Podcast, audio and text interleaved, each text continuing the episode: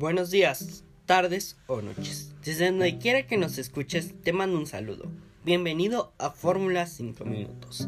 Hoy hablaremos del formato de fin de semana de la Fórmula 1. Bueno, comenzamos el jueves. ¿Qué se hace el jueves? El jueves se hace el, el famoso track day o pues básicamente caminar sobre la pista. ¿Qué es esto? Pues los pilotos checan la pista, se dan un rol, este, ven cómo está la pista, si hay modificaciones. Por ejemplo, en el Gran Premio de Mónaco suele haber modificaciones porque es un circuito urbano. Checan los pianos, este, si hay algún cambio, no sé. Eh, ese es el famoso track day. Eh, bueno, y aparte de eso del track day es las ruedas de conferencia que pues entrevistan a los pilotos, les preguntan qué esperan de su fin de semana, cómo esperan quedar al final de la carrera, etc. Bueno, ahora vamos al viernes. ¿Qué se hace el viernes? Bueno, el viernes son las prácticas libres, que como su nombre lo dice, eh, pues los equipos llevan mejoras a cada circuito. Entonces, en estas prácticas libres, este eh, los equipos suelen probar, este, suelen salir a pistas, suelen decirle a un piloto que haga esto, al otro que haga esto. En fin, eh, los equipos suelen probar las cosas. En la mañana es la práctica libre 1, que pues tiene una duración de una hora, al igual que la práctica libre 2, que se hace el mismo viernes en la tarde. Bueno, ahora vamos al sábado. ¿Qué se hace el sábado? Bueno, el sábado en la mañana es la última práctica libre, que es la práctica libre 3, donde los equipos empiezan a hacer este, empiezan a trabajar en cosas más relacionadas a la clasificación, que la clasificación se hace en la tarde. Bueno, ahora sí, la clasificación en la tarde. ¿Cómo es una clasificación de Fórmula 1? Bueno, ah, la clasificación Em, de Fórmula 1 se divide en Q1, Q2 y Q3, que por su nombre en inglés, Qualif, por su traducción español, clasificación, se le conoce como Q1, Q2 y Q3. Así es, bueno. Eh, ¿Qué son la Q1, la Q2 y la Q3? Bueno, eh, se la podemos dividir como secciones de eliminación para que se nos haga un poco más fácil. Bueno, te explicaré ¿Cómo es esto de Q1, Q2 y Q3? Bueno, la Q1 salen todos los equipos y todos los pilotos, es decir, los 20 pilotos y los 10 equipos. Bueno, en esta primera Q1, los 5 pilotos más lentos quedarán eliminados. ¿Qué quiere decir esto? Que, por ejemplo, eh, en esta sección de clasificación lo que se hace es que los pilotos salen, dan su vuelta de instalación por así decirlo, eh, su vuelta de reconocimiento y hacen, tratan de hacer su mejor vuelta. Algunas veces el, el monoplaza, el auto no suele dar su mejor rendimiento y es donde quedan eliminados los 5 pilotos más lentos, obviamente de peor a mejor. Es decir, que en esta Q1 van a quedar eliminados los 5 pilotos más lentos. Es decir, por ejemplo, si un piloto hace un tiempo y queda en la posición 18 en esa posición va a salir hasta que se cierre. Tiene una duración de, que me parece de 16-15 minutos la Q1. Bueno, pasamos a la Q2. Solo nos quedan 15 pilotos. En esta Q2, ¿qué se hace? También se eliminan a los 5 pilotos más lentos. De mayor a mejor. Es decir, si un piloto hace un, tiempo y quedan 12 en esa posición va a salir hasta que se cierre el tiempo. Que al igual que la Q1, tiene una duración de 15 minutos. Y bueno, llegamos al final de la clasificación, que es la Q1. ¿Qué es la Q1? La Q1 es donde se baten por la pole. ¿Qué es la pole? La pole básicamente es el primer lugar, el lugar más ansiado, donde los equipos top y algunos de media tabla se baten por quién llega más arriba. En este caso, se pelean por la primera, segunda, tercera, cuarta o quinta posición. Entre más arriba mejor. Bueno, eh, esta Q1 tiene una duración de 10 minutos mucho menor, ya que son menos pilotos y pues suele haber un primer intento en los primeros minutos y al final es donde se decide lo bueno, donde hay mucha intensidad, donde algunas veces llegan a accidentarse y pues así como se vio de la pole hasta la última posición es el orden que se determina para la carrera. Y así llegamos al domingo.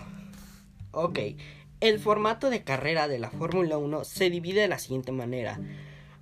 depende al lugar que quedaron el día anterior en el sábado es donde van a estar los pilotos, es decir, de la primera a la última posición. Eh, aquí influye también mucho las penalizaciones. ¿Por qué penalizaciones?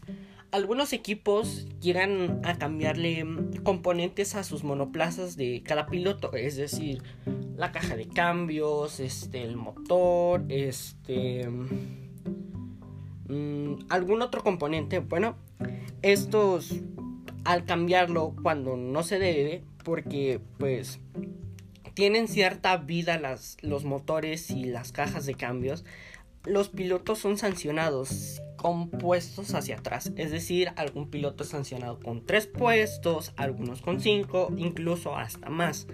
Por alguna otra ocasión, no sé, este, por obstruirle un piloto en la clasificación, por algún tema legal sobre el monoplaza, pueden ser sancionados. Bueno, al sancionarlos se van a la posición respectiva. Bueno, ya me desvío un poco del tema. Bueno, em, los pilotos se forman en su respectivo lugar de la clasificación de ayer, es decir, del primero hasta el último. Bueno, eh, en este lapso que están formados, están junto con los mecánicos, ajustando los últimos detalles, poniéndolo ruedas, pero suena una alarma donde todos los mecánicos tienen que retirarse y dejar solos a los pilotos.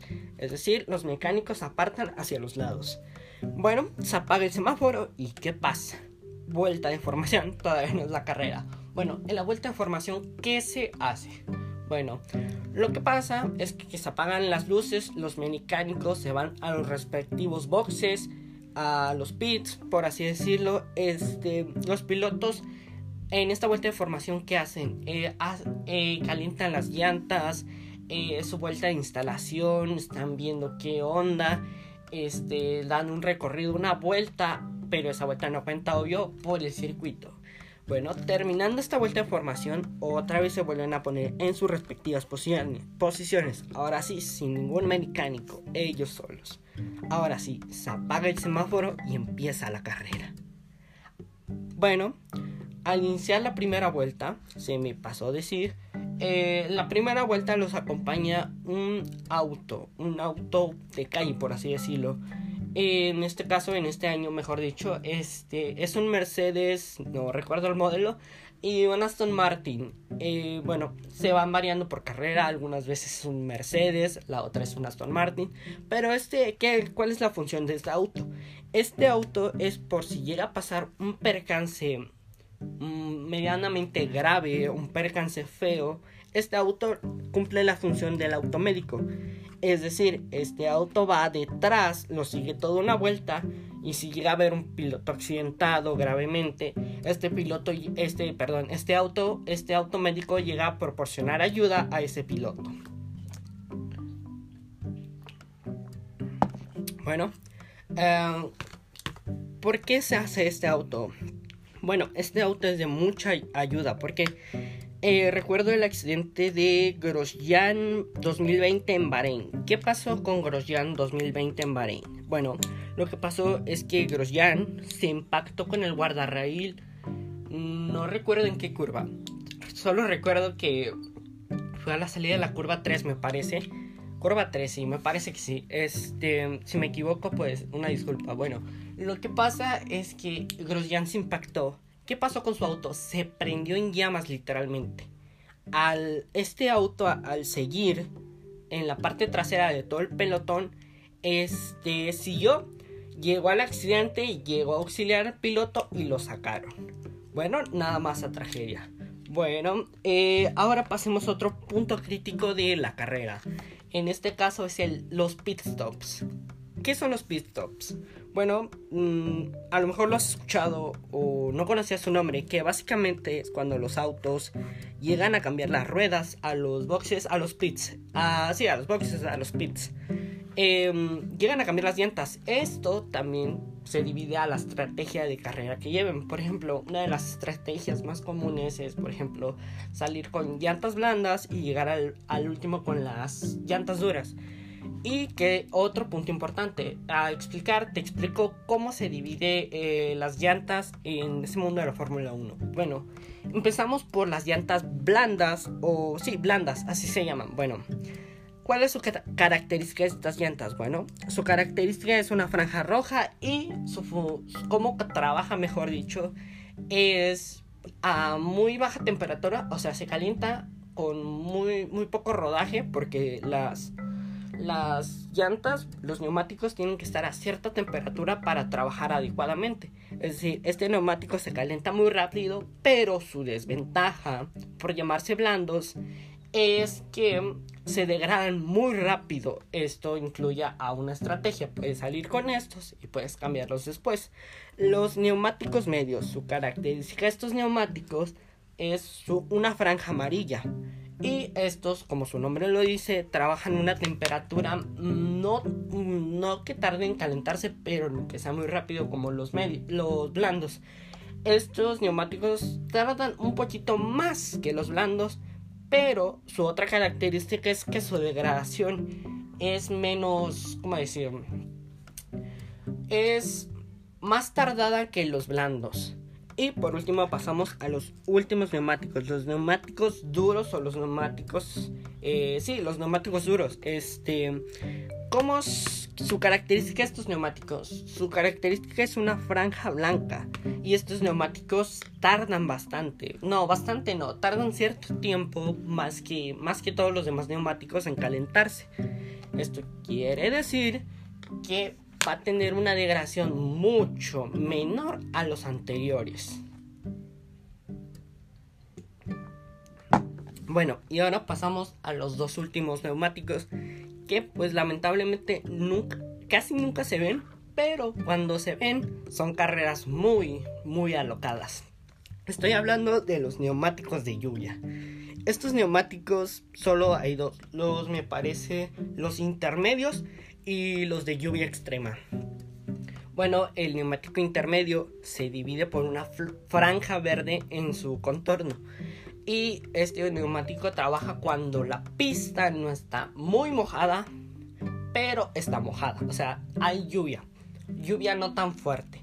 Y este neumático trabaja a una temperatura muy, muy baja. Y por último llegamos al neumático eh, ¿cómo se llama el neumático? Se me fue su nombre.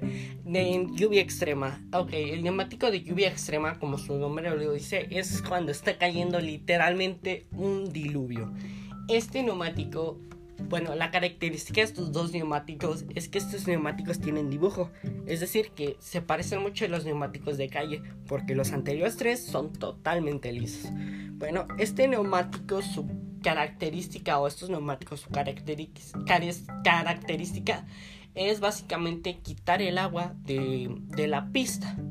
Y esto hace que se despeje la pista y puedan hacer estrategias muy locas como la de Alemania 2019, donde me parece que Kevin Magnussen, o no me acuerdo si es Grosjean, del equipo Haas, eh, al no estar tan seca pero no tan mojada, decidieron meter neumáticos de seco. Mm, recuerdo que era el intermedio y todos copiaron la estrategia y básicamente hubo trompos como si no hubiera un mañana. Bueno, ya he explicado las llantas, los pit stop, que los pit stop pues es básicamente cambiar las llantas. Algunas veces cuando los pilotos se accidentan eh, cambian alerones, alerones delanteros, que es esa trompita que le podemos llamar, esa parte delantera que tiene muchos componentes, se ve muy compleja, pero pues algunas veces llegan a accidentarse y es fácil, bueno, no tan fácil, bueno, sí, es fácil de cambiarle, es removible por así decirlo.